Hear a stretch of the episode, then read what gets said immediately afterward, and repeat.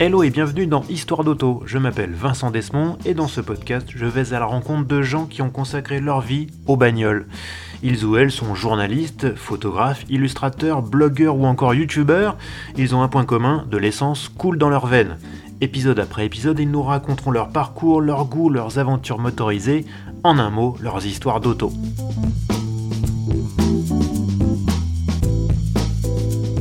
Mon invité est un pur produit Renault où il a travaillé pendant 41 ans. Pendant cette période, il a connu 5 PDG différents et occupé une variété de postes à responsabilité. Il a touché aux finances, à la F1, a fondé Renault Sport Technologies, a côtoyé Carlos Ghosn et Carlos Tavares et a même présidé à la renaissance de la légendaire marque Alpine. Un parcours hors du commun, semé d'anecdotes que nous allons passer en revue avec Bernard Olivier. Dans cette deuxième partie de nos entretiens avec Bernard, on va parler de l'expérience alpine et de la renaissance de cette marque mythique. Eh bien, rebonjour Bernard. Bonjour. Ça, ça, je suis content de te revoir après tout ce temps. Hein oui, et euh, on va passer à une autre, un autre stade, hein, plutôt Ouais. bleu. oui, et un, une très, une très, un très beau chapitre de ta carrière. euh, Et j'ai envie de dire, c'est ce que j'ai. C'est un peu ce que j'avais dit avec, euh, euh, avec David Twig, euh, l'in- l'in- l'ingénieur en chef du développement de l'Alpine, que c'était un peu un bâton de maréchal pour un ingénieur, et, du coup c'est un peu un bâton de maréchal aussi pour, pour un directeur comme toi d'a- d'avoir un tel projet à gérer. Ça, c'est sûr. Je, peux te dire, quand euh, Tavares m'a dit dès 2011, euh, tu sais, on va peut-être relancer Alpine. Euh, je, non, on pense à toi avec euh, Carlos Ghosn, euh, réfléchis-y, j'ai pas réfléchi longtemps. Est-ce que tu y as cru? Parce que justement avec David, avec David, on disait qu'il y avait eu, je crois, neuf projets Oui. de relance d'A- d'Alpine en, Oui. en une dizaine d'années. Exact. Est-ce Donc, que- et tu t'es dit encore un truc, ça qui va tomber, ça qui va jamais se faire, et tout, et tu dis Hum, cette fois, c'est dit, cette fois-ci, il y a peut-être une, il y a peut-être une ouverture. Oui, j'ai considéré que ça allait être sérieux.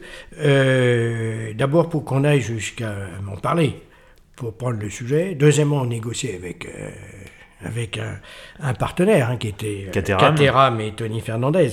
Euh, donc ça dépendait bien sûr des, des négociations, mais elles existaient, c'était sérieux. Ouais, ouais, ouais. Euh, le, le- le troisième point que je voudrais dire, c'est que j'ai été moi-même moteur pour essayer de faire une Alpine. Parmi les, la, la- la petite dizaine de, de projets, euh, à chaque fois ça a cuté, comme on dit, enfin, ça s'est arrêté pour cause euh, d'équilibre financier, parce que c'est ça qui est le plus difficile Bah oui. dans cette affaire, comme tu peux Le nerf de la guerre. Et heureusement que tous ces projets, on les a pas fait. Parce qu'ils n'étaient pas aussi bien. Parce que surtout, c'était pas des Alpines. Ah. Là, euh, on va y revenir, mais il ne s'agit pas de faire une voiture de sport avec une carrosserie avec quatre phares pour que c'est une Alpine. Oui. Ça peut avoir un, une air, un air d'Alpine, mais une Alpine, c'est bien plus profond que ça. Et vu que les gens qui avaient fait les Alpines n'étaient plus euh, dans le circuit, euh, on n'a pas fait beaucoup d'efforts. Euh, je tiens à le dire, jusqu'à ce que moi j'ai pu en faire, parce que prévenu pas loin d'un an à l'avance, j'ai eu le temps de, de façon discrète d'interroger, de lire, de, de vraiment m'imbiber de l'histoire d'Alpine et de sa culture. Donc euh, ça c'est en 2012, le- le- le- tu deviens directeur de la société des, au- des automobiles Alpine Caterham, donc la Ouais. joint venture qui est créée, Ouais. la co-entreprise. Alors tu racontes tout ça dans un excellent livre hein, que je recommande à tous, Alpine, la Renaissance, c'est publié chez Solar, où tu racontes par le menu tout ce qui se passe. Euh, alors j'ai l'impression que ça a été un mariage, euh, bon c'était un mariage d'intérêt, hein, il n'y a pas de mariage d'amour dans l'industrie, de toute manière c'est forcément des mariages d'intérêt, mais dès le départ, j'ai l'impression qu'il y avait vraiment des problèmes de confiance. Et un peu de confiance mutuelle réciproque, j'ai l'impression. Est-ce que tu peux... Oui, oui, oui, bien sûr. Euh, bon, il y avait juste un détail. Euh, Caterham, ça a été au maximum 500 voitures dans l'année. Oui. Hein, maximum. Et, et- et pour ceux qui ne savent pas, je vous signale, alors je ne sais pas si ça marche encore aujourd'hui, mais on pouvait acheter une Caterham en pièces détachées et la monter chez soi en Angleterre. hein. Oui. C'est interdit. C'est- toujours En- le cas. Donc, c'est pour montrer le côté euh, Artisanal. artisanal. Oui. Mais en même temps, d'excellentes voitures, Oui. notamment pour le circuit. Euh, Renault, euh, c'était à ce moment-là 2 500 000 euh, voitures. Donc il y avait un léger détail. 500 voitures, c'était la production quotidienne d'une usine moyenne chez Renault, oui, exactement. Donc, euh, vous voyez euh, l'écart. Euh, ce qui est vrai, c'est que l'ami Tony Fernandez, malaisien, qui, je passe, s'était mis dans la Formule 1, hein, avec Qui une était le propriétaire de Lotus, Caterham. Il avait, euh, pourquoi il a été faire la Formule 1 C'est parce que justement, il voulait faire des voitures. Hum, Et c'est pas la petite Caterham à 500 euh, voitures par an qui euh, pouvait euh, justifier d'aller en Formule 1. Donc il voulait faire Il avait de grandes ambitions. une vraie voiture de sport. Et c'est comme ça que, ayant eu l'occasion de rencontrer Ghosn une ou deux fois euh, au Japon ou je ne sais où en Asie, il lui avait écrit pour lui proposer, ça, ça doit dater de mois d'avril, dans ces eaux-là, 2011, euh, pour lui proposer de faire une voiture de sport ensemble. Et euh, Carlos Ghosn, qui ne fait jamais rien au hasard, avait donné la lettre à Carlos Tavares. Alors, il faut dire que c'était une année particulièrement faste, on s'était beaucoup désendetté. euh, Donc, je dirais qu'il y avait des possibilités, mais il savait parfaitement bien euh, que Tavares était un pilote, un fanat de voitures de sport, donc il Il savait, je pense, bouillant. parfaitement ce qu'il faisait à ce moment-là. Donc, les négociations étaient difficiles, hein. attention, très difficiles, parce que Caterham, qui est une belle marque de voitures de sport, qui en fait, je vais dire, c'est Lotus, hein. Ouais. Euh, C'est le prolongement des Lotus 7 euh, de Colin Chapman. Absolument. Hein. Caterham était le plus gros concessionnaire, dans l'histoire, était le plus gros concessionnaire Lotus. Mm-hmm. Et euh, en 73, en- quand euh, Lotus a arrêté de faire la 7, ils ont arraché l'outillage et ils ont continué de faire évoluer le modèle. Absolument, je vois la, la culture impressionnante. Et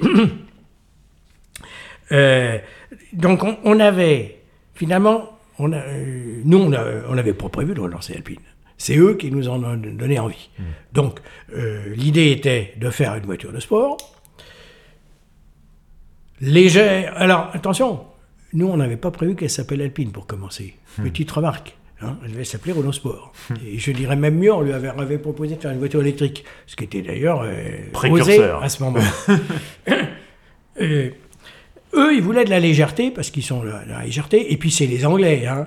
Light is white, disait notre ami Colin Chapman. Petite remarque, je ne sais pas si tu sais ça, euh, mais Colin Chapman, il disait qu'une voiture de course qui finissait entière dans une course Était trop lourde. était trop lourde. C'est- pour montrer euh, Jean Rédélé D'ailleurs, ça a était la pour vie la à voiture. quelques pilotes, hein, Ouais. ça, cette, cette affaire-là. hein. Jean Rédélé était pour les voitures légères, mais peut-être pas de façon aussi dogmatique. hein. Donc on avait quand même euh, ce type de, de sensibilité ensemble. Un léger détail, Caterham, c'est les moteurs à l'avant. Nous, alors quand on a s'est dit si on fait une voiture de sport et légère, c'est notre ami euh, Lorenz van den Acker qui a eu cette bonne idée de dire bon ben faut faire une Alpine, ce qui était euh, l'idée de génie. Euh, et les Alpines, c'était moteur porte-faux arrière. Hein. Porte-à-faux voulant dire centre de gravité du Derrière du le- moteur, l'essuie arrière. Derrière l'essuie arrière. Euh, comment on fait? Ça démarre pas bien. Euh, et c'est pas neutre. hein. Bah oui. C'est pas neutre pour la dynamique de la voiture, pour le design, Oui. c'est pas neutre sur beaucoup de choses. Bon, finalement, et pas parce que c'est au milieu, on a décidé que ça serait moteur central arrière. Euh, pourquoi central arrière? Parce que c'est le meilleur positionnement du moteur pour les équilibres de, de masse entre avant-arrière et donc pour la dynamique. Et, et, Caterham euh, l'a accepté en, fin de compte. Petite remarque, ils avaient, euh, je montre les photos dans le livre, ils avaient fait une voiture, euh, parce que leur objectif c'était quand même de laisser entendre que le moteur était à l'avant, et je trouve que les designers avaient réussi à faire un design qui donnait l'impression que le moteur était à l'avant. Mais on a eu des tas d'autres choses qui étaient très conflictuelles. Ça démarre, euh, Tony Fernandez, lui, voulait d'abord vendre euh, en Asie avec des choses assez créatives du genre, vu qu'il il était propriétaire d'une très grosse euh, compagnie d'avion. Erasia. Erasia. L'idée était de vendre les voitures dans les guichets de, de billets d'avion. C'était pas idiot, hein, Ouais, obligatoirement. Et, et, et donc, il, allait, il allait vers l'Asie, moyennant quoi Renault est peu connu, on l'a dit tout à l'heure. Donc lui, il- euh, lui, ce qu'il cherchait, c'était le moindre coût. Cette voiture, au départ, c'était, j'allais dire, sur la base d'une Clio Renault Sport. Et une base large, même le pare-brise. Ah oui. Pare-brise, planche de bord, les sièges, tout ça, euh, Clio RS. Moteur. Le- la Clio RS devait passer, ce qui a été le cas à 220 chevaux. Lui, ça lui allait très bien. Ça ne le dérangeait pas, parce que le client euh, qui est au Japon ou en Chine, enfin, ou je sais pas où, en Inde, et il connaît pas donc il s'en- euh, pour lui, c'est pas une Clio. Euh, nous, euh, nous- Ouais. moi j'avais déjà donné sur la Clio V6, hein, euh, avec euh, une voiture qui, qui euh, avait euh, euh, la, la- la même planche de bord que la Clio euh, euh, diesel euh, Oui. de base. Donc, euh, et on a vu que c'est quand même pas bon du tout, Ouais. ce qui, ce qui on comprend euh, vu du client. Et on avait euh, un problème. Et il a et donc les 220 chevaux pour moi étaient un problème. Comment faire une Alpine à 220 chevaux? C'était quand même un peu léger. Et donc il a fallu par exemple se bagarrer très fort euh, pour le moteur. Euh, nous on se disait il faut minimum 250 chevaux. Et donc il a fallu, ils ont craqué un peu, euh, parce qu'à chaque fois leur sujet c'était euh, si coût. vous faites pas ce qu'on demande, on s'en va. Ah oui. C'était, euh, on a passé notre temps au chantage, ce qui est difficile. Et je peux te garantir, on a tout fait pour que ça marche, parce que nous, en plus, on n'avait pas d'obligation au niveau de Renault de faire Oui. cette voiture. Oui. Donc on C'était une savait opportunité. que si on voulait la réussir, il fallait la faire avec eux, Mmh, sinon on n'y arrivait pas. Alors qu'eux étaient probablement dans un, dans un cas différent. Donc on a été vraiment euh, compréhensif et gentil pour sauver le truc. Mmh. Je pourrais donner un autre exemple, et euh, Tony Fernandez, c'est un, un gars euh, costaud. Euh, quand il rentrait dans nos, dans nos prototypes, il disait euh, franchement ça va pas du tout, euh, je peux même pas mettre un casque. euh, euh, donc, moi je veux l'entrée-sortie est trop est trop compliqué. Nous avec Tavares on se disait ça fait partie de la ça fait partie de la voiture de sport. C'est son charme. On rentre difficilement, on sort difficilement. euh, c'est c'est ça qui montre que c'est une voiture de sport. Donc on l'a refusé. Et là, ils ont vraiment été à un doigt de partir. Et donc on a été obligé de craquer. Donc il a fallu baisser le siège à fond. On a monté euh, le pavillon, le toit, de 2 cm. Et, et- et on a répondu au cahier des charges qui était euh, rentrer et sortir à peu près comme dans une Audi TT. Euh, petite remarque, mais quand on s'est séparés, euh, j'ai rebaissé le toit d'un centimètre sur les deux. Mais aujourd'hui, tout le monde salue la facilité qu'a cette voiture. Donc, nos amis anglais et, Tony Fernandez, qui n'est pas un, un cargaille, euh, ils nous ont obligés à faire des choses qu'on n'aurait pas faites et qu'on ne regrette pas. Je peux vous le dire aujourd'hui, la voiture, elle a du sang anglais et beaucoup de sang anglais. D'abord, son existence même. Oui. Euh, je pourrais dire l'aluminium et la technologie euh, qui n'est pas soudée, mais euh, Rifté, collée, riftée. Pourquoi Comme sur une Lotus Elise. Parce que Caterham avait euh, réembauché euh, le grand spécialiste de chez Lotus, qui s'appelle Tony Schutt, qui a été le concepteur du châssis euh, rifté collé de l'Élise. Et donc, il était dans mon équipe, il savait faire. On avait, et je peux te dire que nos amis de Renault, ils nous regardaient blancs en disant Mais ils, vont, ils vont se planter. Et on a eu souvent des, des- des- des bras de fer avec Renault. Et, et à chaque fois, je disais, bah, attendez, euh, moi je suis désolé, je suis patron d'une euh, d'une joint venture. Si vous n'êtes pas content, vous allez voir le représentant, c'est Monsieur Tavares. si vous voulez. Bah, Personne n'y allait, bien sûr. Mais euh, Tavares et, et, et Caterham ont été deux éléments très importants, à la fois parce qu'ils nous ont apporté, mais aussi par la protection qu'ils nous ont donnée vis-à-vis de la grande boîte qui euh, n'aime pas euh, les choses différentes. Oui. hein? Ça Et- rentrait pas dans les cases. Oui, et, et en termes de qualité, il faut tellement de, de vérification, de validation, qu'on n'aurait jamais réussi euh, à faire un certain nombre de choses. Donc, euh, je parlais euh, de même le- le- l'entrée-sortie, hein, euh, et c'est aussi grâce aux Anglais, il y a un certain nombre de choses comme ça qui nous ont apporté, qu'on ne regrette pas. On en est même fiers. Mais ça a été, tu parlais de bras de fer, le bras de fer, euh, certes avec Renault, mais aussi avec, avec, euh, avec Tony Fernandez, parce que il y a quand même plusieurs fois où, alors toi, tu, tu parlais carrément de, c'était presque des grèves, hein, tu disais Oui. les slow mode dans le, dans Oui. le livre, Oui. où en gros, euh, quand quand il y avait des points de blocage et qu'en face, ils traînaient des pieds, vous vous arrêtiez tout, vous vous mettiez en mode veille quasiment, et euh, en, en leur disant, bon bah, maintenant pour qu'on continue, il faut que vous preniez une décision. Ça nous est arrivé deux fois, pour être répété, mais ça a duré longtemps. Oui. Hein, ça a duré plusieurs mois à chaque fois. La long. première fois, c'est euh, quand euh, nous avons euh, annoncé, conférence de presse de novembre 2012, la- le partenariat et la joint venture, il était prévu que euh, la création de la joint venture, donc les apports Oui. qui vont avec, étaient faits d'ici la fin de l'année 2012. Bon, au mois d'avril 2012, il n'y avait toujours rien. Il y avait euh, 2013, excuse-moi. Il y avait toujours rien. Euh, ils n'avaient pas. euh, ils disaient que ça allait arriver, tout ça, mais enfin, ça traînait. Euh, et quand on a euh, deux actionnaires à 50-50, un qui joue le jeu et un qui joue pas le jeu, on peut pas aller loin. Ouais. Et donc, j'ai décidé de, de demander à tout mon personnel, d'ailleurs y compris les jeunes Caterham, puisque j'avais la moitié de mon personnel qui était Caterham, hein, je. Oui, t'étais le boss des deux. Ah oui, de faire, le, un- de faire donc un, un- ce qu'on a appelé le slow mode. Hein, c'était pas une grève, mais Oui. c'était euh, Une grève du zèle, une quoi. grève du zèle qui a consisté à gérer les affaires courantes et à ne pas faire euh, progresser les choses. Bon, ils ont, il y a eu euh, une histoire euh, folle, c'était au Grand Prix de Formule 1 de Monaco, puisque là, il y avait à la fois Carlos Ghosn, euh, il y avait à la fois Tony Fernandez euh, avec son équipe euh, Caterham et euh, Carlos Tavares qui faisait, qui faisait euh, l'aller-retour entre Ghosn et, et Fernandez pour finir les négociations qui ont été finies ce jour-là. Ça, c'était le premier point. Et puis, un deuxième point, c'est que euh, ils, ont mis- ils ont fait ce qu'il fallait pour créer la société, mais à un moment, euh, il, va falloir, il faut mettre de l'argent parce qu'il faut investir.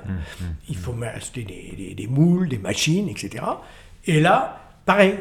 hein. Donc, euh, il a fallu, là encore, et là, ça a duré cinq mois. hein. Cinq mois. Mais on ne pouvait pas lancer les, les outils, on n'a pas d'argent. Comment Donc, on garde des troupes motivées dans des, Alors- dans des conditions pareilles? Parce que c'est- c'est compliqué, quoi. C'est excellente question. Moi, je dirais, nous étions, en tout cas nous, côté alpine, et pour une partie des gens de Caterham, convaincus que de toute façon, c'était l'occasion de relancer Alpine. Il n'y en avait pas deux. Il fallait y arriver. Donc, euh, on, on a mis la pression. On pensait vraiment qu'on allait, qu'on allait arriver à obtenir ce qu'on attendait. Et pour prendre un exemple, quand on a fait cette espèce de slow mode pour le divorce, et obligé euh, Renault à accepter le divorce, en fait, ce qui lui faisait peur, c'était pas tant le divorce que tout ce qu'on allait en dire derrière. Et eh bien, euh, ça, tu peux pas savoir comment on a été quand même libéré après, parce qu'on a, ça a été à la fois très positif, on l'a dit, mais ça nous a coûté beaucoup de temps. Les négociations étaient incroyables. Je vais donner un exemple, mais la position du réservoir d'essence. Eux, ils étaient euh, habitués à avoir le réservoir d'essence comme souvent à l'arrière, puisqu'ils avaient en plus le moteur à l'avant.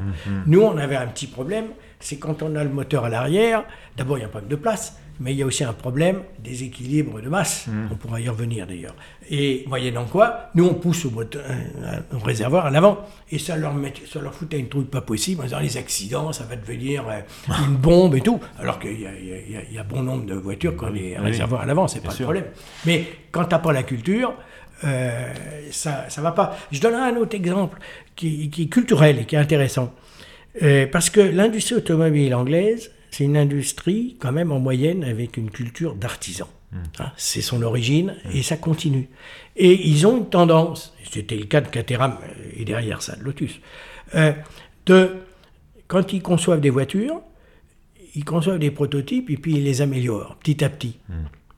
Euh, nous, on vient de la grand, euh, des, des grands euh, constructeurs, on fait de la simulation.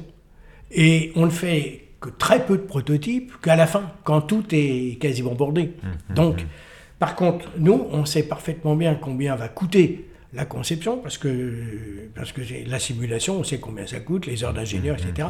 Alors que eux, ils n'ont pas beaucoup d'idées sur combien ça coûte, parce Oui. qu'il faut euh, faire euh, X euh, aller-retour sur leur prototype. Et on a eu des grosses bagarres comme ça, parce qu'ils trouvaient qu'on était beaucoup trop cher, alors qu'ils ne savaient pas combien euh, Oui. coûtait. Oui. Et, puis, et puis nous, on voulait absolument faire beaucoup de validation numérique, alors que eux, c'était pas leur culture. Donc, on voit, on a, on a beau ne pas être loin hein, euh, avec le Chanel, euh, il y a vraiment des cultures très lourdement différentes.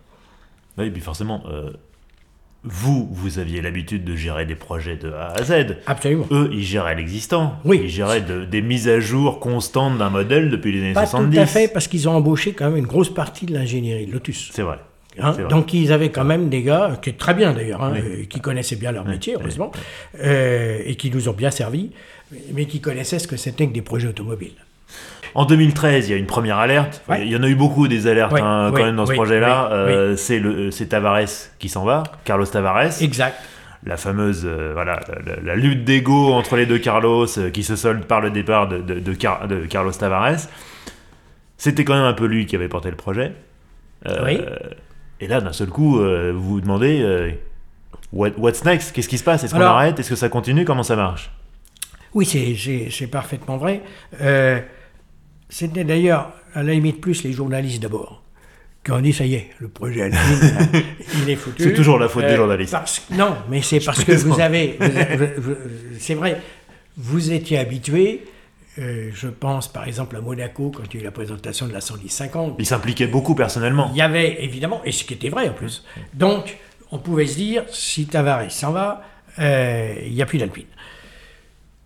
Je voudrais juste souligner un point, c'est que les premiers dessins et prototypes de l'Alpine n'étaient pas très loin de ce qu'a été la voiture. Et c'était déjà très beau. Et tous les gens qui la voyaient disaient c'est pas possible que ça sorte pas. Et je pense que le premier avocat du dossier, c'était quand même le design de la voiture. Qui pour moi, petite remarque, est, est le premier, euh, avant même, c'est peut-être provocateur ce que je vais dire, mais avant même euh, la tenue de route, les performances et tout, le design est, je pense, le premier point de décision d'un- d'un achat. Et euh, moi, j'ai été jusqu'à euh, inviter, euh, ce que j'aurais jamais dû faire, des, des- des- des amis personnels de Gaulle euh, pour leur montrer la voiture et leur dire bah, au prochain dîner que vous avez avec Gaulle, vous lui signalez que vraiment avec une voiture pareille, on n'arrête pas. Et oui, mais il faut faire. euh, Ah, toutes mais les c'est armes bien sont vu, bonnes. hein, c'est bien Toutes vu, les hein. armes sont bonnes. Euh, alors, on n'était pas si. euh, bon, d'abord parce que quand Tavares est parti, on avait toujours Caterham. N'oublions pas, ça Oui. s'est passé après. Oui. Donc de toute façon, il fallait bien faire quelque chose avec Caterham. Hein, on ne pouvait pas arrêter comme ça. Donc on n'était pas si inquiet que ça, euh, que euh, ça allait euh, continuer. Et de fait, je l'avouerai, on n'a on pas eu de, de, de retour, d'informations, de, de, de bruit comme quoi il y a- il y, aurait eu des, des inquiétudes. Mais c'est vrai, les ingénieurs, je dis dans mon livre, style live, Oui. pendant très longtemps, tu as pu voir, Oui. la décision finale, elle date de 2015, Oui. hein, Oui. pendant très longtemps, à chaque fois que j'allais voir la direction générale, je revenais en disant style live, car on ne savait pas. Ça peut paraître bizarre parce que Alpine, c'est les paillettes, le truc. On ne savait pas si le lendemain on était encore vivant. Euh, parce que la décision de faire l'Alpine vraiment, elle a été prise trois ans après. Et Ghosn passait son temps à dire attention, hein, j'ai pas décidé de la faire. C'est fou. hein. Et je sais pas, effectivement dans, ton livre, t'arrêtes pas de ressortir le style live, on est toujours vivant, ça, avance toujours, à chaque fois il y a un écueil. Est-ce que, toi qui as, as suivi quand même beaucoup de projets, est-ce que celui-là était. Est-ce que c'est la norme dans des projets comme ça, d'avoir tout le temps ces espèces d'obstacles qui surgissent en permanence, euh, ces difficultés, on sort les rames tout à intervalles réguliers? Ou est-ce que vraiment celui-là était plus dur que les autres, peut-être parce que moins dans la philosophie Renault, euh, moins compris dans les hautes instances, parce que un peu toujours skunkworks, comme disait, comme disait euh, David, euh, ce projet un peu euh, petite équipe, à part, traité en dehors des process. Est-ce que c'était plus dur là Oui. que d'habitude? Oui, je, je- oui, c'était plus dur. Pourquoi? D'abord parce que dans tous les projets que j'ai pu connaître ailleurs, mais, mais de fait, soit on remplace les voitures, et quand tu remplaces une voiture, ben, il faut la faire, sinon tu perds les clients, si Oui, dire. oui. Quand la Mégane arrive euh, en bout de course, il faut bien refaire quelque chose. Ça Ah oui. s'appellera peut-être pas Mégane, mais il faut bien euh, aller sur le segment euh, qui va avec. Quand il- tu fais une Alpine et que tu n'en as pas fait depuis très longtemps, rien ne t'oblige à la faire. Bon, donc ça c'est le, c'est le premier point. Le deuxième point, Ghosn m'a donné un seul objectif. C'est un objectif financier. Je suis persuadé que quand Tavares est parti, il, euh, pour lui, nous n'aurions pas été capables d'atteindre cet objectif. Et je me souviens avoir été chaque mois, pendant six mois, au comité exécutif, présenté à Ghosn que je progressais un peu, mais que j'y arrivais pas. Et à chaque fois, il disait ben, euh, Vous reviendrez, euh, on n'a toujours pas décidé. Et le jour, je le, mets dans, je le mets dans mon livre, y compris euh, l'heure, Oui, parce que c'est pas rien. 17h07, je crois, j'ai Ouais, vu. ouais. euh. Le jour, au mois d'avril 2015, il y a cette nouvelle réunion. Et que je dis, ça y est, j'ai réussi. Euh, En gros, l'équation financière fonctionne. ouais, c'est là où, où- où tu vois, si besoin est, que c'est un monégaille. Oui, Il ouais. regardait pas le reste. Ouais. hein. Et je dirais même euh, avec toutes les imprécisions que peuvent avoir les prévisions. hein, et, et là, euh, commence par faire le tour de son comité exécutif. Donc c'est tous ces, C'est un lancement de fusée. tous en fait. ces C'est, adjoints. euh, go, no Est-ce que euh, vous voulez absolument Est-ce que euh, euh, la majorité était contre hein? La majorité était contre parce qu'ils pensaient pour la majorité qu'il valait mieux mettre cet argent à améliorer euh, la, la Clio euh, ou euh, la Sandero plutôt que d'aller se mettre sur un sujet pareil. Mais Ghosn, il était un peu coincé. Parce que euh, depuis tout le temps, il disait, ça, voilà, j'ai un objectif, il n'y en a qu'un, et on l'a atteint. Comme il n'était pas contestable qu'on l'ait atteint, il a décidé, devant tout le monde, en disant, on go reluctantly. Ça veut dire quoi en anglais Reluctantly, ça veut dire à regret, À contre-coeur. ouais. à contre-cœur. Et ça, c'est terrible. C'est incroyable. C'est terrible. Il était pas C'est obligé. un oui qui disait non. Exactement. Il n'était pas obligé. On pouvait. Il, il disait non. Mais et en plus devant tout le monde. Ce qui veut dire que vu par tout le monde, c'était un projet en danger. Hein? Quelque part. C'était un projet qui avait le feu vert, mais c'était Ouais. presque un feu orange. Je, en je fait. me suis fait avoir. Moi, j'ai j'ai compris ça comme ça. Je me suis fait avoir. Donc, euh, c'est. euh, on était très heureux quand même. Bah oui. On, avait. euh, Mais cette réunion, elle a dû te paraître longue. hein. Quand tous les gars, ils étaient là, moi j'en veux pas. Euh, Le suivant, ouais, moi ouais, j'en veux sûr, pas. bien sûr. Tu, vous deviez ouais, transpirer. Hein. Ah ben, euh, je peux te dire, j'étais avec David, hein, et Toig à ce moment-là, et, et, et quand même, c'était marrant, parce que les, les membres du comité exécutif, qui quelque part euh, attendaient le, le- le- le clin d'œil de Gaulle, si je puis dire, pour prendre leurs décisions eux-mêmes, tu vois. Et donc, ils- je pense qu'ils pensaient qu'il allait dire non à la fin. Et, mais ils se sont trompés, évidemment. Et tout le monde s'est levé pour applaudir. J'ai trouvé ça assez Tout le marrant. monde, Ouais. Y compris ceux qui avaient dit non. Oui, bien sûr. Donc c'était assez, mar- c'était un peu contradictoire. Ça montre bien que c'était euh, Comme si quelque part ils étaient soulagés et contents quand même, quoi. quelque part, quelque part. C'est fou, hein. Oui, oui, c'était assez étonnant, assez étonnant. Mais ce n'était que le début d'une nouvelle aventure. hein, quand Oui, même. bah oui, oui, oui.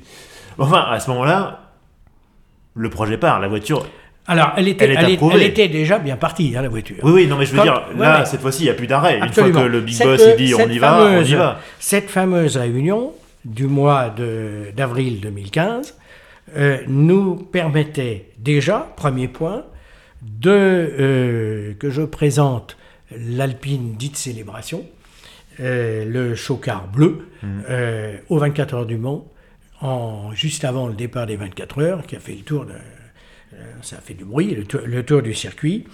Euh, sinon, j'aurais pas pu. Mmh. C'est- Deuxièmement, c'est ça n'empêche, hein, parce que quand tu fais une voiture, tu as des jalons. Je pense que j'ai voulu bien le montrer dans une.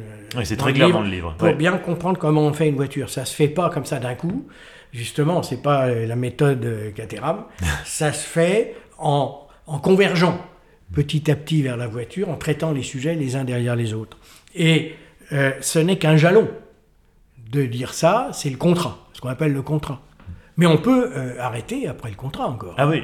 Euh, Donc, même en 2015, même à la sortie de cette réunion, vous vous disiez ah encore, oui, oui, oui. ça, Mais ça, ça toutes peut les arrêter. voitures. Mais la seule différence qu'il y a, c'est qu'en général, as envie, de- tout le monde a envie de faire le projet. Si on l'arrête, c'est parce qu'il y, a un- il y a un problème euh, Oui, grave. externe. Voilà. Alors que Ça pouvait plus venir de l'interne, en fait. si tu, quand tu n'as pas ton contrat, là, t'es bec dans l'eau, tu sais pas où, où ça va aller. Tu vois, il y, a- il y a une différence. Mais euh, jusqu'au dernier moment, je parlais tout à l'heure d'un chocard euh, qui a été arrêté euh, trois mois avant, euh, avant d'aller. Tout peut euh, arriver. tout, tout peut arriver jusqu'au dernier moment. Et de fait, j'ai eu encore des sueurs froides. hein, parce que quand il s'est agi de la mise au point de la géométrie Hmm. de la voiture, qui a été un problème très difficile, où on a pris... euh, Là, on parle de, de l'ajustement des pièces de carrosserie. hein. oui, oui. On a eu, on a eu des, très a eu gros des parties prix design qui étaient un peu audacieux et assez vite on vous a dit attention là ça risque d'être compliqué. Et effectivement Et ça a été très compliqué. Ça n'a pas été compliqué, ça a été ultra compliqué. et, et ça nous a pris beaucoup de retard. Beaucoup de retard veut dire beaucoup d'argent, hein, Oui. pas d'illusion. Et là encore, euh, à un moment, on aurait pu dire bon, allez, euh, ras-le-bol, on s'arrête. Euh, non, j'ai trouvé, c'est pour ça que j'ai trouvé que finalement, Ghosn, quoi qu'il arrive, quoi qu'on dise, il a permis la sortie de la voiture. Il a été très dur avec nous, mais il l'a pas arrêté. Alors, je sais pas si c'est un manque de courage pour, pour son image, euh, tout ce qu'on veut, mais il l'a pas arrêté. Ou peut-être que c'était déjà trop avancé pour tout arrêter? Peut-être. Oui. Je... Mais en tout cas, euh, de fait, euh, on, on- on associe beaucoup Tavares à, à Alpine. En final, il a été peu, peu présent, hein, un an sur les, sur les sept. mais euh, je tiens à le dire, euh, Ghosn, euh, mais et, et finalement d'ailleurs, Ghosn, il- avec sa dureté, il nous a obligés, je le disais tout à l'heure pour la F1, Oui. il nous a obligés à être innovants, à, à- à être bien savoir où on mettait notre argent. Et c'est jamais mauvais en finale. Oui, et même tu racontes dans le livre que par exemple, il y avait un, un- un- vous aviez un prix au kilogramme en fait, Oui, parce qu'il y avait un objectif de ça, poids de nous, c'est nous qui nous sommes. Oui, hein, je, je- juste pour revenir, pour moi, l'Alpine, euh, la marque Alpine, et c'est là où on peut revenir à la base. Ouais. La marque, c'est quoi l'ADN d'Alpine? Alors, euh, l'ami euh, Jacques Chénis, qui a été la- l'adjoint direct de, de Jean Rédélé, euh, m'avait résumé ça en disant concentré de plaisir. Très joli, difficile, Mais un petit peu vague. difficile à traduire.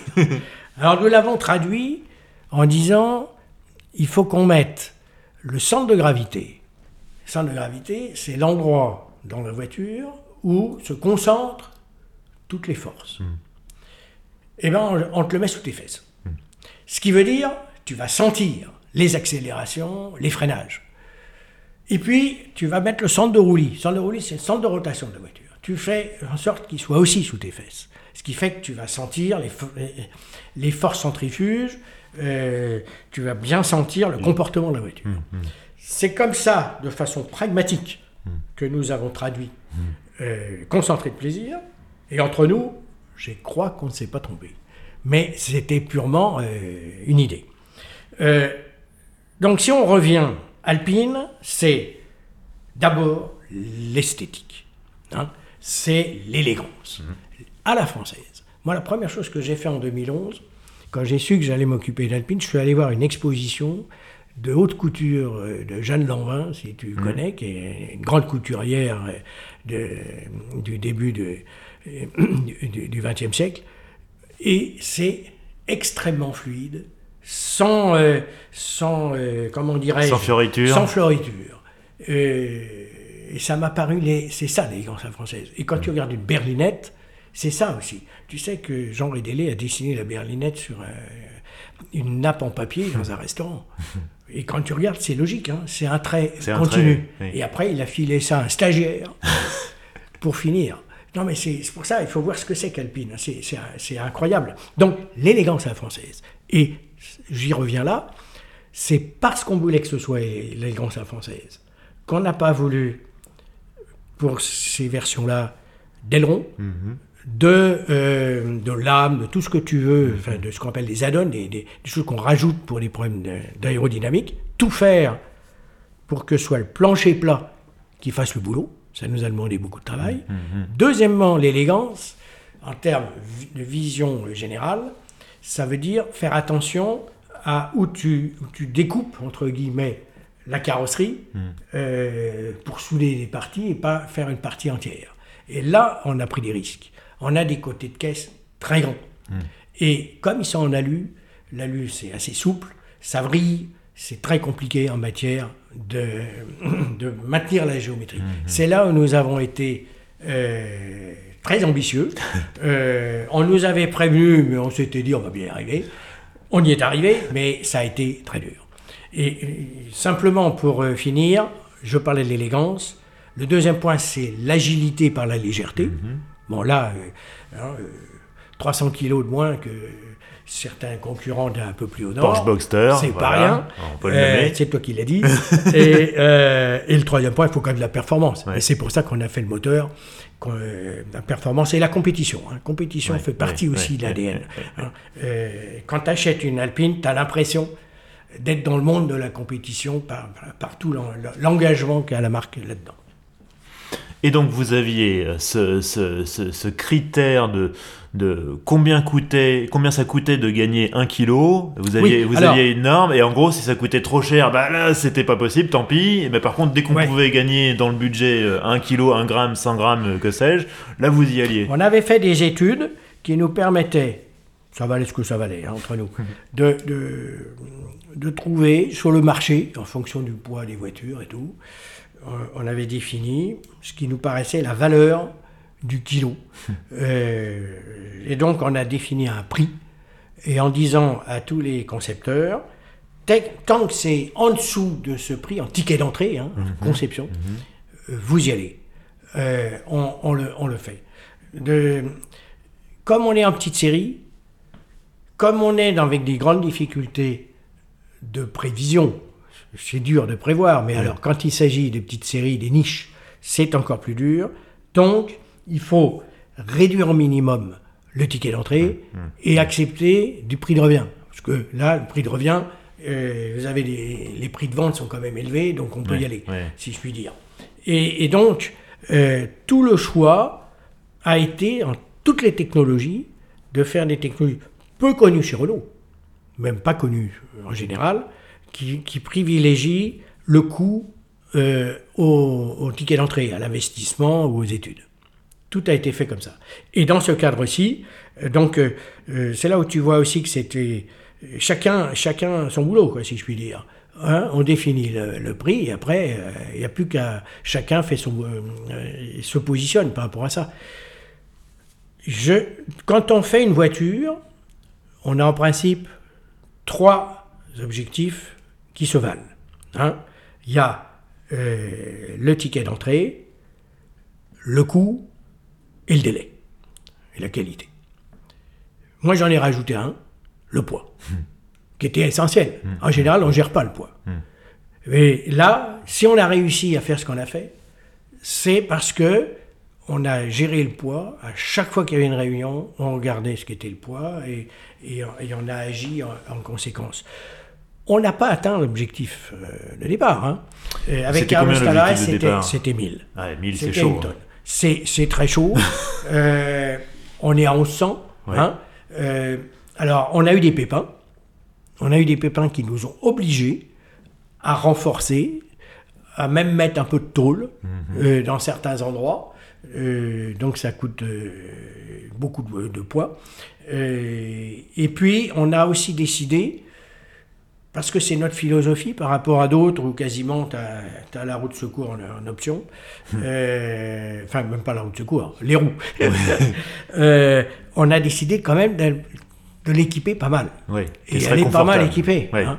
Il y a des fois, je me suis même demandé si elle n'était pas trop équipée, si, les, si les jantes n'étaient pas trop belles pour la version de base. Euh, mais euh, ça fait partie de la, de- je pense, de la marque. Ce côté d'accessibilité est, est- est important. Et donc, euh, on, est, on a eu, on a 1100. C'est plus que pas mal, objectivement. Ah oui, c'est très bien. Et, et, et- et on- et le rapport poids-puissance, juste une remarque par rapport à nos amis qui connaissent bien ces sujets, ne suffit pas à parler, à résumer la voiture. Son poids lui-même, par, par l'inertie qu'il y a derrière, comme par exemple quand on accélère hein, un- un- sur un circuit ou un feu rouge, euh, avant d'être le rapport poids-puissance, c'est le poids tout court qui pèse. Et c'est là, vous voyez, la, la- la différence entre une voiture légère et, et une, euh, et une voiture lourde, mais avec beaucoup de puissance. Comme j'appelle ça la pensée unique de la voiture de sport germanique. Et, et c'est vrai que je me souviens quand j'avais été, j'ai eu la chance d'avoir été à la présentation de cette voiture au lancement, euh, avec la présentation dans le, dans le de la France, avec Aix-en-Provence, voilà, le, le circuit du Grand Sambuc et tout. Et je me souviens de la veille au soir, euh, après la Oui, conférence, oui. d'avoir échangé avec, il y avait des représentants de Focal qui, qui, fourni- Oui, qui oui, fournissaient la chaîne IFI. Et qui nous, qui nous faisaient sous-peser les, les, les, les haut-parleurs qu'ils avaient installés parce qu'ils avaient choisi des haut-parleurs avec des électroaimants légers. Parce que là aussi, vous leur aviez imposé des cibles de poids euh, Ouais, sur l'ampli, sur le, le- le câblage, sur les haut-parleurs, qui étaient, qui étaient fous, quoi. Et, et petite remarque, les dix haut-parleurs euh, ont, ils ont toujours, euh, une toile qui est en lin de Normandie. non, mais pas la petite histoire. Mais puisque tu parles des, des essais, nous, on avait une, une grande peur. On pensait que notre voiture était pas mal, moins bien que ce qu'on en juge aujourd'hui, hein, je tiens à le dire, parce que de toute façon, euh, on, est, on, est, on est comme des gens foussés finalement, nous aussi. Mais euh, on avait une grande crainte. C'est justement que les journalistes soient habitués à, à ce que sont euh, les voitures d'aujourd'hui, c'est-à-dire plutôt lourdes et très puissantes. Et on a eu beaucoup de, de remarques, et le soir d'avant, euh, les essais en particulier, des journalistes qui disaient, bah, attendez, avec 252 chevaux, qu'est-ce que vous voulez faire? C'est 300, c'est un 300 minimum, qui disaient. Alors, euh, on expliquait, euh, voiture fun, tout le truc, mais euh, ça ça payait pas. Et j'avoue que le lendemain, sur le circuit du Grand Sambuc, quand je voyais ce qu'on appelle les bananes, les sourires Oui. des journalistes qui descendaient en ayant retrouvé ce, ce- ce miracle de, de la, cette magie de la légèreté, euh, tu peux pas savoir comme ça nous a fait plaisir parce qu'on avait la trouille. Ouais, ouais. Hein, bah, on pouvait se faire descendre. Hein. Et, en- et- et entre nous, tu te rends pas compte, euh, on peut se faire descendre facilement. hein. Moi, je me souviens, euh, ça n'a rien à voir, mais ça revient à Renault Sport, quand il y a eu les essais de la Mégane RS, où on a Mégane été critiqué. 2 RS. Mégane 2 RS, la première. Où on a été critiqué en nous disant c'est pas une vraie sportive, c'est plutôt une GT. ce, qui, euh, ce qui nous avait mis en rage. on ne peut pas l'imaginer, mais grâce à ça, on a fait la R26. Ouais. Euh, et, et très vite, ça avait pris euh, sur l'ensemble du marché, quoi. hein. Donc, on est, c'est quasiment du poker là. Mais euh, ça nous a fait plaisir de voir que finalement, par ouverture d'esprit, euh, les- tous les journalistes et tous, hein, y, y compris les, les puristes comme les, les japonais, hein, euh, et nous ont euh, encensé euh, de, cette voiture euh, euh, fun. Mais avant même les essais euh, à la presse, avant même que quelconque ait pu, en dehors de chez vous, ait pu essayer la voiture, il y avait quand même un, un- un- un- un truc qui a dû quand même te faire chaud au cœur. C'est quand tu as présenté euh, l'Alpine Vision, donc le concept qui était euh, visuellement quasiment la voiture définitive. euh, quand tu l'as présenté à Monaco, Ouais. en avant-première, Ouais. Ah, aux, ouais. aux- aux fans, aux alpinistes historiques, aux- à des membres, qui- à des gens qui possédaient déjà la berlinette, qui était venu et qui, et qui l'ont, on lui ont réservé le meilleur accueil. Exceptionnel. Ouais, ouais. Là, là j'avoue qu'on on en a pleuré. Je tiens à le dire. Non, non, mais c'est vrai. Euh, simplement pour que tout le monde comprenne, euh, quand on a présenté l'Alpine Vision, qui était vraiment là le, le, grand lancement, j'allais presque dire, où Gaune était là, euh, il y a, nous avions demandé par l'intermédiaire des clubs alpines à avoir 80 berlinettes parce que on voulait d'abord montrer l'histoire. Hmm. Capitaliser sur l'héritage. Absolument, c'était majeur. Hmm. Et entre nous, et, j'avais fait venir aussi Jean-Pierre Nicolas, euh, Biche, Jarrier. puis Jean Vinatier, qui, pour montrer justement qu'on était dans les, dans les chaussures euh, de l'alpine bien connue. Et, et donc, tous ces alpinistes qui étaient venus à deux en général, donc on avait 150 euh, personnes dans la salle, quand avant la présentation aux journalistes, le matin tôt, mhm. on a dévoilé avec euh, Anthony Villain et que tout le monde s'est levé euh, d'un seul homme et, en applaudissant et tout, on en avait vraiment le frisson et, euh, les larmes. C'était pas gagné. C'était pas gagné. Tu sais, moi j'ai connu dans les années 2013-2014, quand on concevait, des gens qui me disaient J'espère qu'elle sentira un peu l'essence comme la berlinette. Et ce la difficulté qu'on avait par rapport à, des gens comme Porsche, c'est qu'on avait arrêté. Et qu'on avait donc, et si je, qu'on avait arrêté même longtemps, et, si je prends la berlinette, la berlinette, elle s'arrête en 77. Hein. Quand on présente la voiture, on est en 2016. Mm, mm. Donc euh, c'est absolument énorme, fait 40 ans. Euh, il s'en passe des choses en 40 ans, en termes de technologie, mm, en tout point de vue. Alors que Porsche, ils ont sorti des modèles, les uns derrière les autres, il y avait une continuité. Nous, on avait 40 ans à sauter d'un coup, et il était important que ça ne crée pas trop de, de secousses, de chocs mhm. euh, par rapport à la culture euh, des alpinistes de départ. Et de fait, je crois qu'on a réussi. On a, on a eu le soutien des, des anciens. Des puristes. Des, des puristes. Et c'est le plus dur. Absolument, absolument. Alors j'ai quelques questions d'internautes pour toi, euh, mon, cher, mon cher Bernard. Euh, une question alors qu'on a dû te poser 15 fois, donc je vais te la reposer. Hein, je, elle vient de Mandavocat. Pourquoi pas de boîte manuelle sur l'Alpine A110 Même pas sur la version R d'ailleurs. Hein, non, non, non, non, non, non, non. le, le, le, sujet a été regardé, bien sûr. Bon, d'abord, il y a un problème de place. Ah, c'est bête, mais tu vois bien, il n'y a, pas beaucoup de place. Euh. il fallait redessiner la console centrale. Ouais, absolument. Donc, euh, et puis, deuxièmement, euh, on a considéré. D'abord, il y a. Y a, y a que,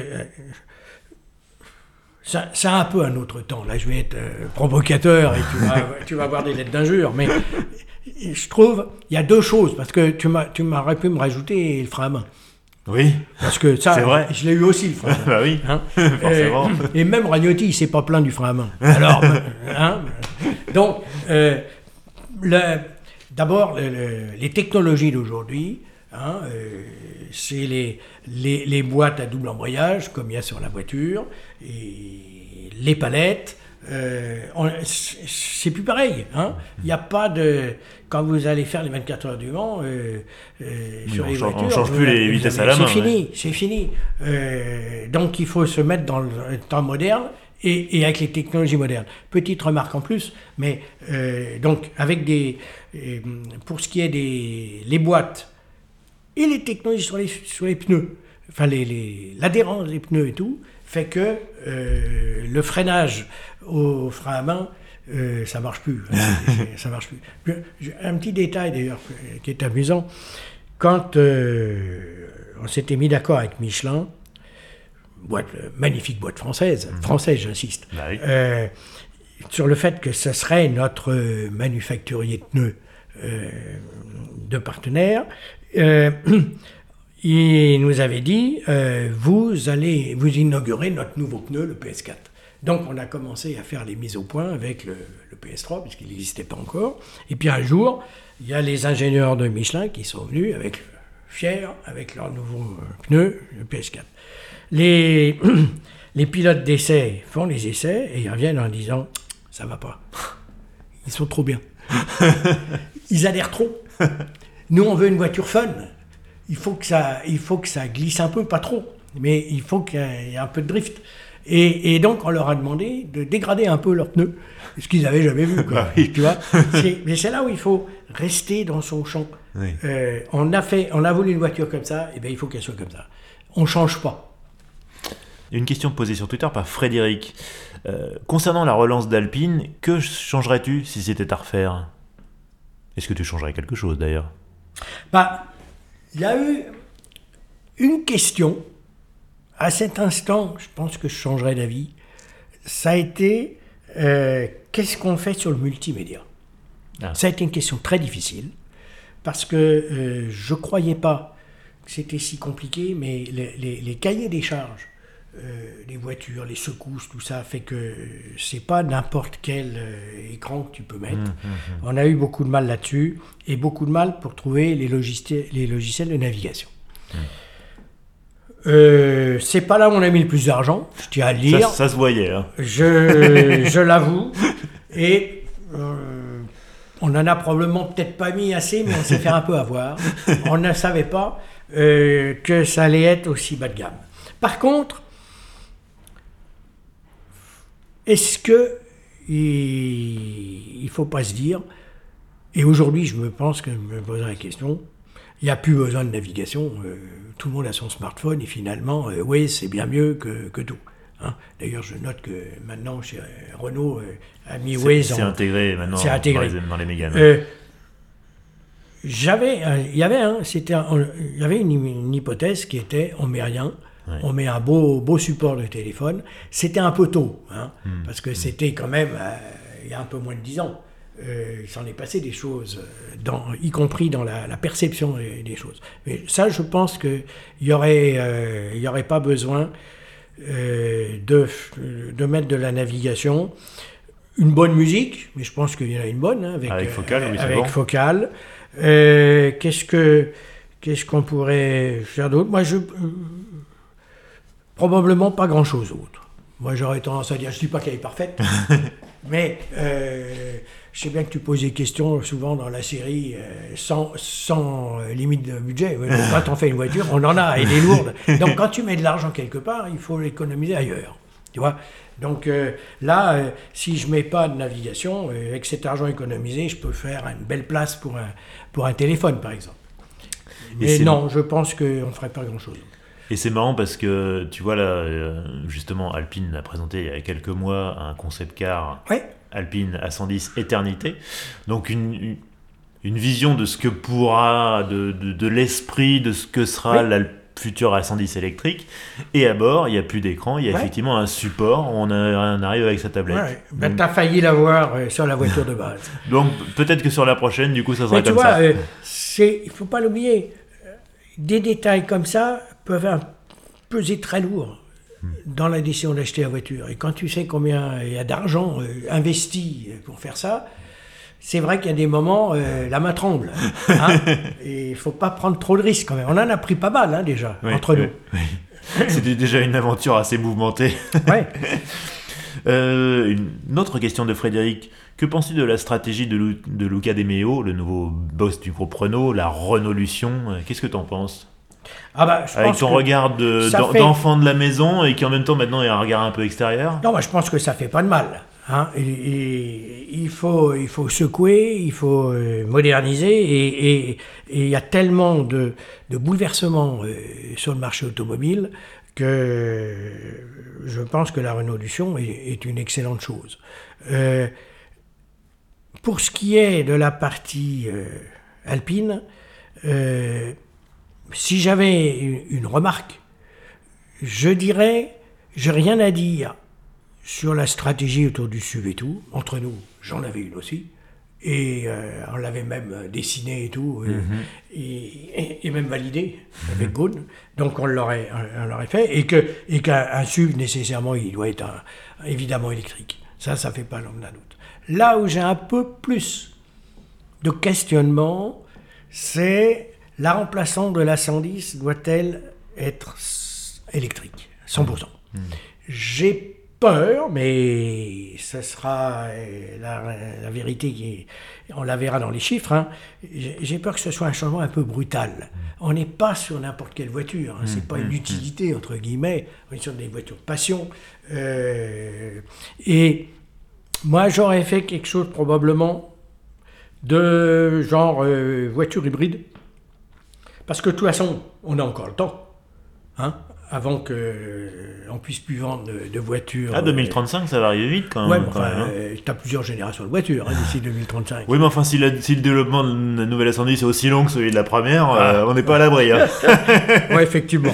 mais euh, moi, j'aurais fait. que- Non, mais en plus, hybride veut dire qu'elle a des moteurs électriques déjà. Oui, Donc, oui, euh, elle a oui. fait la moitié du chemin, si je puis dire. Hein mais euh, je pense que pour les passionnés, abandonner totalement euh, le son d'un, le beau son d'un moteur, ça va peut-être être difficile. Hein et, et puis, il n'est pas question d'aller faire du faux son dans les, dans les haut-parleurs, hein, comme certains. Ça, ça n'en est pas question. Il n'y a pas de fake hein, dans une Alpine. non. Est-ce que ça t'arrive d'en parler un peu euh, avec Jean-Pascal Dos J'imagine que vous êtes toujours un peu en Ouais, contact. ouais, bien sûr, oui, oui, oui, oui, oui, Parce que lui, il est en plein dedans. Lui, il travaille avec les gens de chez Lotus. oui, euh, bien voilà. sûr, euh, on en parle. Non, non mais euh, la- la- la- je pense, et puis il n'y a pas que Jean-Pascal, j'étais il n'y a pas longtemps aux Ulysses, euh, la question se pose, si tu veux. Il y a une espèce de, je dirais pas de pari, mais la- question c'est, en fait, il y a probablement des changements de clientèle qui vont arriver, il faut aussi se le dire, parce que les voitures électriques, c'est pas le même prix que les voitures thermiques. hein, entre Oui. Hein Donc, il, y a- il- il risque d'y avoir des, des basculements dont je ne sais pas vraiment euh, c'est quoi y a au bout. hein. Quel genre de clients euh, qui vont acheter une, Ascendis- une future A110 électrique. Face à qui, face à qui on va se retrouver Ouais. en termes de concurrence aussi? Oui, absolument. Donc, euh, il y aura de la concurrence. hein. Euh, donc, j'ai- je me pose, tout le monde se pose un peu la question. Euh, bon, on a décidé d'aller comme ça, il faut réussir. Point. Je pense que euh, il est, il est plus temps de se poser des questions quelque part. Mais c'est probablement peut-être un peu osé. Une question euh, posée par Arnaud. Si tu étais toujours patron d'Alpine, qu'est-ce que tu lancerais comme nouveau modèle? Ah, euh, moi je lancerais. Euh, j'a- je- je- je- J'aurais voulu faire, c'était un gros, un gros coupé cabriolet. Ouais. Hein, genre, je sais pas, une une DB, une DB11, tu vois. Ah ouais. truc, euh, ouais, il faut. Bah attends, on veut monter en gamme ou pas? Ah oui, bah là c'est vraiment. Euh, non, enfin, je dis pas en belle prix, hein. montée je en dis pas gamme. en prix, non, je parlais en taille. je D'accord. Attention, attention, attention, attention, en taille. Non, le, le- Luca De Meo me, me faisait le reproche de dire, ouais, mais t'as fait une super voiture, mais il n'y a que deux places. Et donc, ça limite C'est vrai. le marché, sans aucun doute.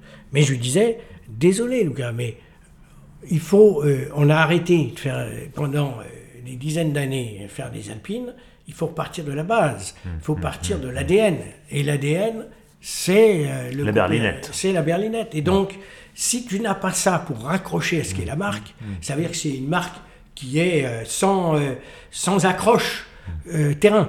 Donc, il est absolument essentiel de la faire et pas de la faire de la renouveler.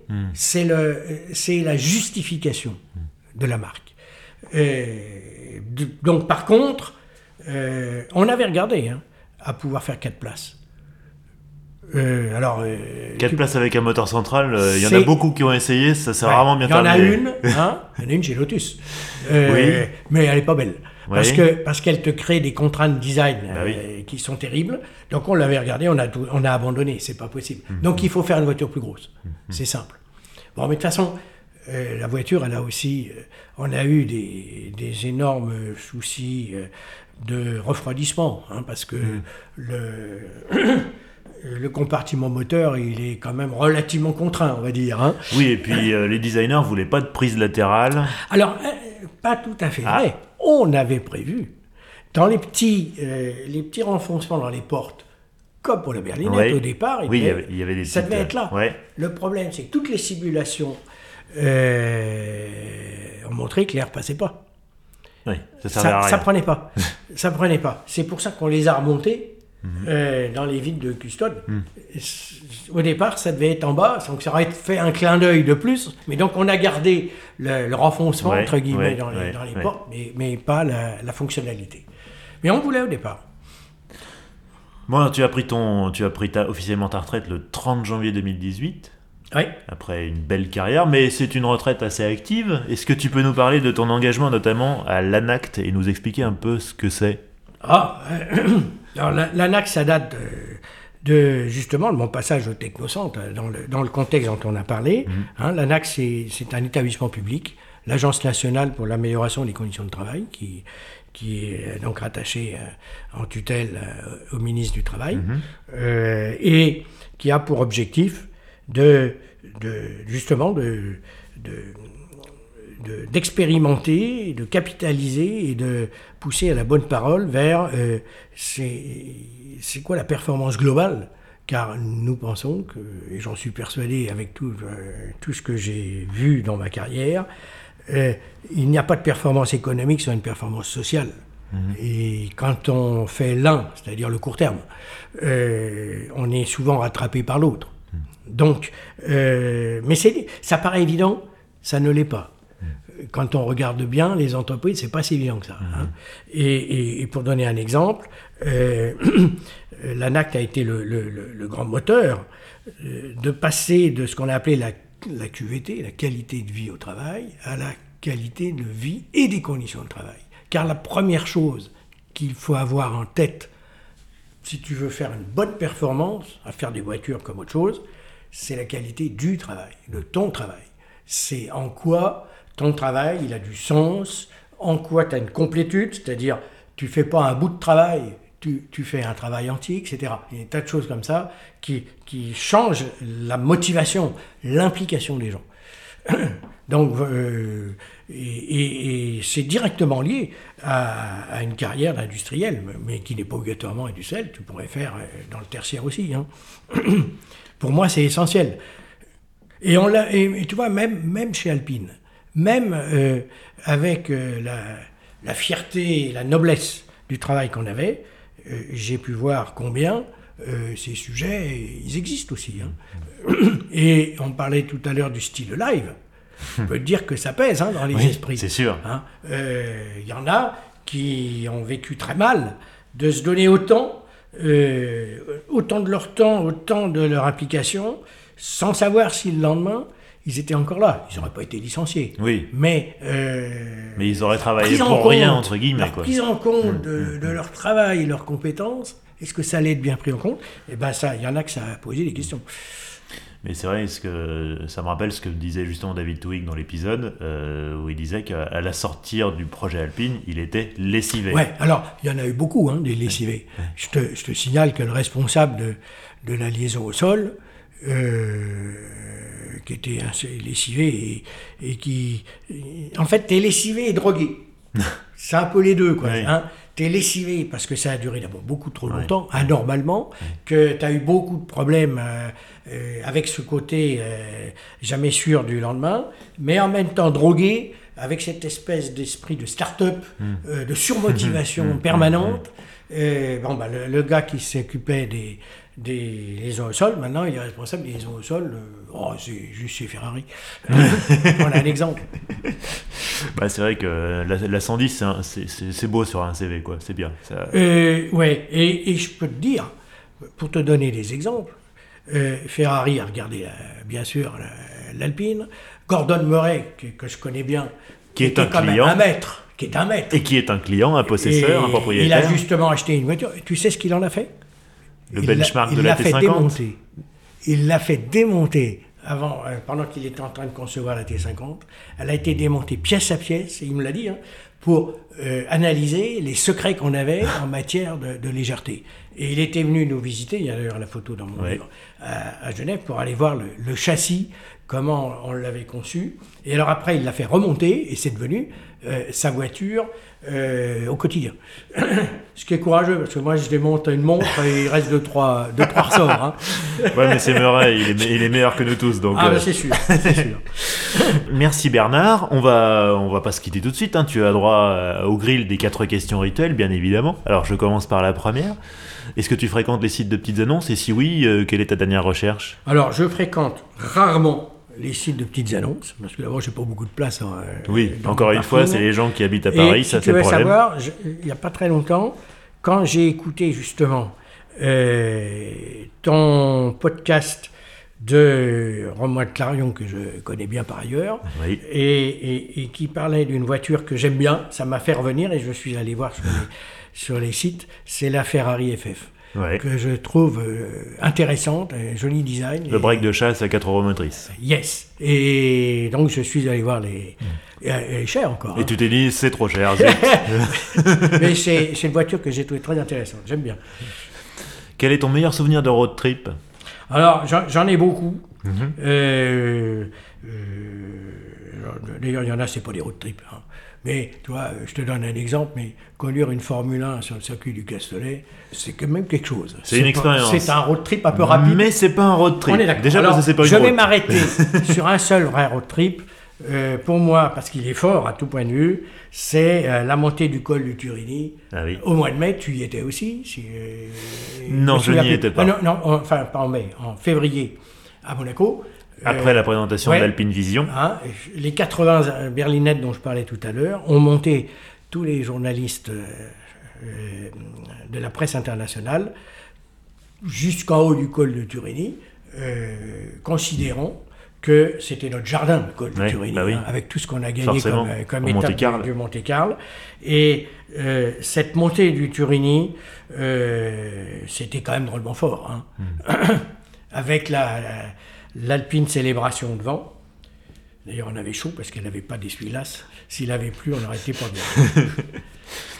Alors, la question, on en parlait tout à l'heure, du garage idéal, sans limite de budget, t'as droit à 4 voitures. Faut quand même que ça s'inscrive un peu dans, ton quotidien, dans ta vie. C'est- C'est c'est dur parce que sans limite de budget, c'est dur pour quelqu'un qui a été. euh, Biberonné au, euh, au euh, budget ultra On serré. allait presque dire. non, bon, d'abord, euh, nécessairement une 110. Oui. Et moi, je, je- je dirais la mienne. Elle, Normal. me va très bien. C'est- C'est un- une pré-série de première édition. Donc, euh, Oui. Et en plus, si tu veux, elle a le côté authentique. Elle- euh, on n'en rajoute pas. J'ai pas besoin de plus de 252 chevaux. Euh, elle, est, elle est fun. Je... C'est marrant, c'est que tous ceux qui ont bossé sur cette voiture, que ce soit toi, que ce soit Ouais. euh, David ou que ce soit Jean-Pascal, toutes vous me dites la 110, mais 252 Ouais. chevaux, la normale, sans option. Je pense que si tu en rajoutes, d'abord, n'oublions pas, tu rajoutes du poids. Moi, c'est ce que j'avais expliqué euh, aux journalistes euh, quand on a fait les essais. Si vous voulez 300 chevaux, ben, ça fait un plus gros moteur, ça fait une plus grosse boîte, un plus gros embrayage. Enfin, tu peux continuer comme ça, et de plus gros freins. Et à la fin, ben, tu, je trouve que cette magie qu'on a réussi à trouver euh, un peu miraculeusement euh, entre la puissance et, et le poids, euh, je trouve qu'elle est bien, il ne faut pas la dégrader. Donc, euh, et puis il y a un côté authentique. Alpine, c'est pas les supercars, euh, en tout cas en ce temps-là, euh, quand on a euh, re- relancé, il faut revenir sur ce qu'était Alpine à ce moment-là. hein. Je dis pas euh, pour le futur, mais donc euh, ça me suffit largement, elle est très bien.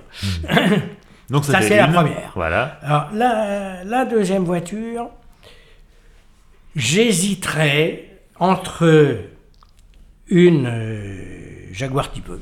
Ouais. Elle revient souvent, celle-là aussi. Ah ouais? Bon, ben, elle le mérite. hein. Elle, Bah oui. quand même, elle est quand même euh, parfaitement exceptionnelle. Et puis, euh, je dirais, hum, une Ferrari, je pense à la 246 GT, hein, euh, qui va bien. Mais comme je, la troisième, je crains que je vais te donner une, une anglaise, je vais garder la Ferrari. Donc tu gardes la Dino. ouais, Qui est, euh, c'était, euh, c'était, Belle euh, voiture. C'était Jean-Pascal qui disait c'est c'est l'Alpine en mieux quoi, avec un V6. euh, en mais, mieux, ça, je je, je Ah, sais pas si c'est en mieux, Je mais crois- c'est une autre époque. mais mais mais c'était euh, voilà Ouais, la, la, oui. ber- la Non, berlinette bon, en mieux quoi, avec un avec un Non, mais V6 c'est avec le blason, C'est vrai avec que le euh, V6 et tout, c'est c'est mais c'est une autre époque, on va dire, parce qu'aujourd'hui de toute façon, euh, tu mets plus de V6, hein. Bah ça revient euh, Oui, euh, avec oui. la 296 Un petit GTS peu. là où il commence oui. à revenir avec de l'hybridation. Enfin, c'est un peu pointu. Oui. Mais euh, en tout cas, le, c'est une autre époque, je dirais. C'est pas mieux, mais c'est vrai que ça fait rêver. Ça fait rêver. Alors la troisième, ah bah écoute, euh, j'ai dit une anglaise. Moi, il y, y a quand même une, une marque qui, est, qui, je trouve, qui est quand même, en termes de design, on peut difficilement faire mieux, c'est Aston Martin. Et donc une petite DB5, hein, grey métallique, m'irait très bien. Le grand classique. Ouais, c'est. Je sais pas si on te la cite souvent, mais. Elle revient de temps en temps. Parce, mais c'est. Objectivement, c'est vraiment des belles voitures. Oui. Ah, ils ont réussi à une espèce de truc, et puis ils arrivent à garder, génération après génération, euh, le, le cachet de, de- de départ, euh, tout en arrivant à moderniser. Je ne sais pas combien de temps ça pourra durer comme ça, mais c'est vraiment réussi. Et la quatrième, eh ben, je vais prendre une voiture qui est plutôt euh, d'un usage plus moins pointu, et puis qui a été aussi une voiture que j'ai vécue de près, puisque je l'ai gérée. C'est un Avantime. Ah, C'est bête, mais Ouais. moi j'aime beaucoup cette voiture, dont je rappellerai ce que disait euh, euh, Patrick Lequémont. C'est une voiture, quand tu la vois dans un angle, tu n'imagines pas comment elle est dans les autres angles. ce qui est vrai, hein, quand C'est tu vrai. regardes. Et- et- C'est bien vu. hein, tu vois l'avant, tu vois l'arrière, ou le côté. hein. On a réussi des trucs incroyables. Je te signale que l'arche est en aluminium, ouais. mais on l'a peint. On, continue, on le peint. C'est de l'aluminium peint en aluminium. Hein, pour que ce soit encore plus visible. Oui, tu oui, vois, oui, j'ai- oui. On a fait des trucs un peu, un peu, un peu étonnants. Mais c'est une voiture euh, qui a souffert euh, de- d'un certain nombre de bêtises qu'on a faites, Mm, mais qui est assez exceptionnelle par euh, la luminosité avec ce, Ouais. ce- ce grand. euh, ce- Le bouton, on appuie dessus et tout s'ouvre en même temps. Absolument. Et Comme dans un cabriolet, tu- presque. c'est- quand même, exactement, c'est quand même le pied. Moi, j'ai- j'aime bien cette voiture. Et si tu me poses la question, ma seule voiture que j'aurais, bah, je prendrais celle-là, justement. C'est Euh, bah, c'est la question d'après, si tu ah devais oui. conduire qu'une seule La auto jusqu'à la fin de tes serait jours. celle-là, parce que euh, tu peux emmener des amis, Ouais. euh, tu peux transporter des charges, Mhm. tu peux prendre ton pied, elle a, elle a un très bon comportement dynamique, elle a quand même beaucoup d'avantages. En V6. En V6. Ah, en V6. bien V6 sûr. précise même boîte auto parce que je trouve que Ah, c'est ah plus oui, sympa. oui, oui, oui. Ah, bah, attends, je sais même pas si on en a vendu des... des... En boîte manuelle, euh, oui, pas- peut-être pas beaucoup, ouais, mais. Je, je suis pas sûr. hein. Je crois qu'au début, euh, au lancement, Ouais. elle était qu'en V6 boîte manuelle, donc euh, il y a- au début, ils n'avaient pas oui, trop le choix. c'est exact. Mais en- et rouge, rouge de Mars, le, le, beau Oui, rouge. voilà la voiture que je... Une des deux couleurs de lancement, il y avait le bleu et le rouge. Absolument, absolument. C'est une autre époque. Hein. Ouais. Bah, c'est ce que c'est ce que je disais hors micro, c'est que c'était une de mes pre- premières présentations en tant que journaliste, euh, c'était ça. Mais elle portait bien son nom. Oui, c'est Ah. vrai. Parce que Elle était un peu un peu trop en avant sur son temps d'ailleurs. Et, euh, et- et quand on regarde, on a eu un certain nombre de voitures hein, qui étaient peut-être un peu trop en avance. Regarde le temps qu'il a fallu pour que la Zoé fasse son trou. Euh, il- bon, c'est un bon investissement, hein, parce que quand même, euh, Renault est réputé comme Oui, étant oui, euh, quelqu'un qui a investi dans, le, dans la voiture électrique depuis longtemps. Très honnêtement, je, je pense que si la, la Mégane, euh, la Mégane E-Tech est aussi ouais, bien, ouais. c'est probablement Ah bah, bien grâce à l'héritage de la Zoé. d'expérience des, années euh, qui euh, l'ont permis. Mais euh, ça coûte, hein, ça coûte dans le moral, de- ça coûte de, de faire ça. Ben, puis on a l'expérience du, du- de l'espace, on en parlait tout à l'heure. Oui, hein. oui. Il a fallu, il faut de la patience, ce qu'on n'a pas toujours dans, en France en particulier, mais dans les grandes boîtes, il faut la rentabilité rapide. Eh ben Bernard, merci infiniment. Donc je renvoie nos auditeurs à ton livre, euh, Alpine, la Renaissance, aux éditions Solar. On te trouve aussi sur les réseaux sociaux, sur Twitter? Oui, je- euh, pas tant sur Twitter, mais un peu euh, sur Facebook et surtout LinkedIn. D'accord, bah voilà, bah je mettrai les liens dans la description de l'épisode. Et puis euh, encore une fois merci et j'espère à- à bientôt. Et au revoir les passionnés. Salut Voilà, merci d'avoir écouté ce 56e épisode d'Histoire d'Auto et la deuxième partie de mes entretiens avec Bernard Olivier. Euh, c'était, personnellement, j'ai appris plein de choses et peut-être que vous aussi, du coup. Euh, si ça vous a plu, eh bien, abonnez-vous hein, sur les plateformes de podcast, Spotify, Apple Podcast, euh, Google Podcast, que sais-je encore, ou sur YouTube aussi. n'hésitez pas à laisser un commentaire, des étoiles, tout ça, ça, ça, fait toujours plaisir. vous pouvez retrouver le podcast sur les réseaux sociaux, Twitter, Facebook, Instagram, LinkedIn. Si vous voulez me contacter, histoire d'auto au pluriel à gmail.com. Et puis bah, on se retrouve dans quelques semaines pour un prochain épisode. A très bientôt. Ciao